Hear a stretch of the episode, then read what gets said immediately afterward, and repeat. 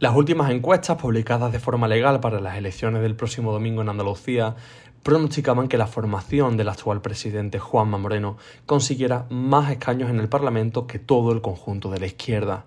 dato que muestra el giro político que ha tomado Andalucía, caracterizada por ser en las últimas cuatro décadas un bastión del socialismo en España, y donde además también han tenido representación formaciones como el Partido Andalucista e Izquierda Unida, las cuales formaron en algún momento u otro parte del gobierno de Andalucía. Ante esta dramática situación para la izquierda, este espacio del espectro político se ha complejizado y ahora son tres formaciones principalmente las que lo representan, en contraste con las elecciones de 2018, donde participaron el PSOE de Andalucía y Adelante Andalucía. A esta ecuación se suma en estos comicios por Andalucía, tras la expulsión de Teresa Rodríguez de Podemos hecho que propició la construcción de esta coalición izquierdista donde participan Podemos, Izquierda Unida, Más País, entre otras formaciones. Esta situación, que algunos califican de fragmentación, junto con un resultado arrasador de Moreno Bonilla en las encuestas, ha hecho que cada partido en la izquierda establezca su propio objetivo a lograr en estas elecciones al margen de formar un gobierno ya que sería un logro que es matemáticamente imposible de, conseguir atendiendo a los sondeos. En este sentido, la candidatura de Juan Espada, el nuevo líder del PSOE andaluz, que recoge el testigo de Susana Díaz, aspira en campaña a tener la mayor representación posible en el Parlamento mediante la movilización del electorado histórico del socialismo en Andalucía ante la gran amenaza del asentismo de la izquierda. Ahora bien, Siendo realistas y atendiendo las encuestas, el objetivo real del socialismo en Andalucía sería mantener o incluso superar ligeramente los resultados obtenidos por Susana Díaz, ya que de no lograrlo supondría la derrota y cambio de paradigma político definitivo del PSOE en el territorio andaluz.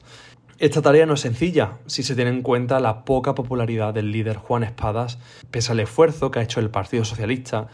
en darlo a conocer, por ejemplo, a través de publicidad comercial, mucho antes de la convocatoria electoral. Por otro lado, Teresa Rodríguez ha dedicado la campaña a dar a conocer su proyecto andalucista de izquierdas tras la refundación de Adelante Andalucía hace aproximadamente un año. Entre los más ambiciosos dentro de la formación creen que un objetivo razonable sería obtener grupo propio en el Parlamento de Andalucía, el cual se consigue a través de cinco escaños. Otros prefieren tener como objetivo el conseguir una mínima representación para que el proyecto del andalucismo político vuelva a las instituciones andaluzas tras la disolución del partido andalucista. Finalmente, la candidatura por Andalucía, encabezada por la líder de Izquierda Unida, Inma Nieto, espera obtener este domingo electoral una representación mayor a los seis escaños que posee actualmente en el Parlamento. Desde el año 2000 hasta 2015, Izquierda Unida no superó los seis escaños a excepción de los comicios de 2012. La estrategia que ha seguido la formación española de izquierdas para intentar despuntar durante la campaña electoral ha sido hacer frente a la candidatura de Teresa Rodríguez a través de la interposición de diferentes recursos ante la Junta Electoral Central para evitar la participación en los espacios públicos de Adelante Andalucía. Solo se ha escuchado hacer un llamamiento hacia los votantes del PSOE por parte de esta formación en su último mitin celebrado en Dos Hermanas, donde la actual ministra de Trabajo del Gobierno español pidió la confianza a aquellos votantes socialistas que se encontraran dudando. Yo sé que hay mucha gente que tiene dudas. Estoy en Dos Hermanas.